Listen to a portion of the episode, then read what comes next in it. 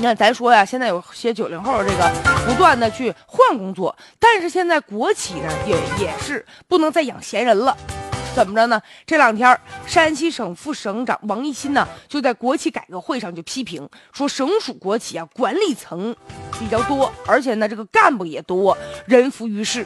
确实，你比如说有的个别的有一个煤炭集团，相当于处级的就一两千人呢，职工意见也很大。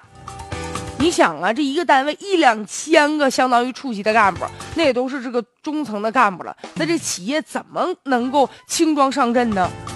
这就好比什么呢？有好多的单位都是这样，就是兵多呀，结果呢官比兵还多，就是干活的说白了就是干活的少，当领导的多。你看有的科室里面，一个科长领着数个副科长，然后你就算吧，科长加上副科长，比那普通的员工人还多，你说谁管谁呀？再者了，就这些年呢，有一些单位就是什么呢？你要想当领导，就是得排资论辈儿，得混年头，得看你啊这人缘好不好，混资历。所以长期以来就这样。而且呢，你一旦要是当上了之后，你这级别待遇就肯定就不一样了。所以呢，对于普通员工来说，人家就不高兴了。活我们都干了，你天天支持我，啊，然后呢，我这新人就觉得自己熬不出头，甚至久而久之，大家都成老油子了。所以就得过且过，行，你们干吧。所以你就看有些单位里为什么大会连着小会，各种推诿扯皮，有些什么事儿你一问谁都不管，好事儿都是我的，坏事儿都是你们干的。也有可能就有些人呢，就是通过这样的方式刷存在感。再者呀，你像比如说在市场竞争当中，其实有些企业日子不见得就好过。